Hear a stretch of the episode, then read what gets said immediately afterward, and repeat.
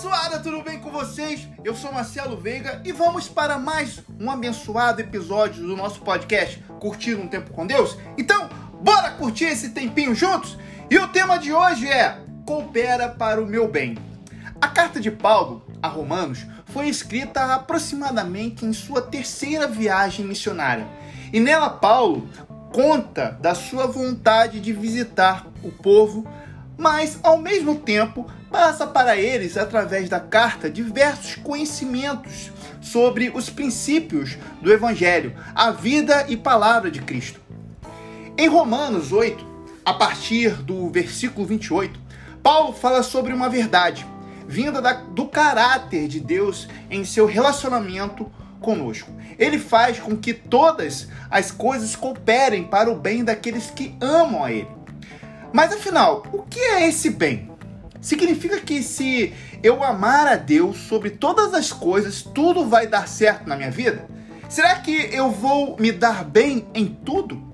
Essa é uma interpretação que pode ser feita de imediato. Porém, como tudo na Bíblia, é importante que tenhamos vontade de ir mais a fundo e entender o real sentido da palavra. Um pouco mais à frente, no versículo 29, entendemos que o verdadeiro sentido de bem no contexto é a construção de um caráter parecido com o de Cristo. Logo, Paulo quer dizer que todas as coisas que vivemos, situações que passamos e enfrentamos cooperam para moldar o nosso caráter para ser cada vez mais parecido com o de Cristo. Quando entendemos isso, vemos a real relação entre amar a Deus e ter as coisas cooperando para o nosso bem. Se amarmos a Deus, entendemos nosso propósito para o reino e assim vivemos uma vida onde somos verdadeiramente cristãos, pessoas parecidas com Cristo. Com certeza é muito difícil e vamos enfrentar muitas coisas difíceis durante nossa caminhada.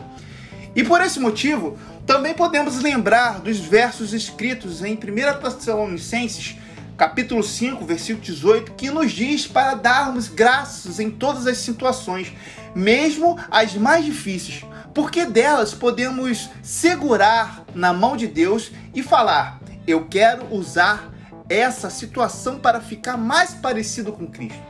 Jesus viveu uma vida espalhando amor, espalhando sabedoria e cuidado para com o próximo.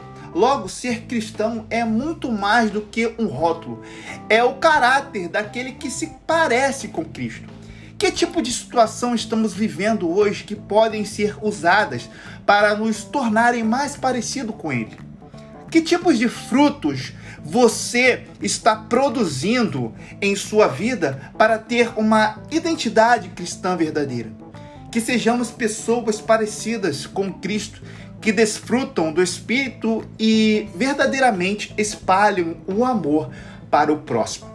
Que essa mensagem te abençoe imensamente Beleza? Semana que vem tem mais novos episódios para nossa edificação. Até lá! Se gostou, me segue lá nas redes sociais. Estou no Spotify e outros canais de podcast com o nome Curtindo o Tempo com Deus, Marcelo Veiga.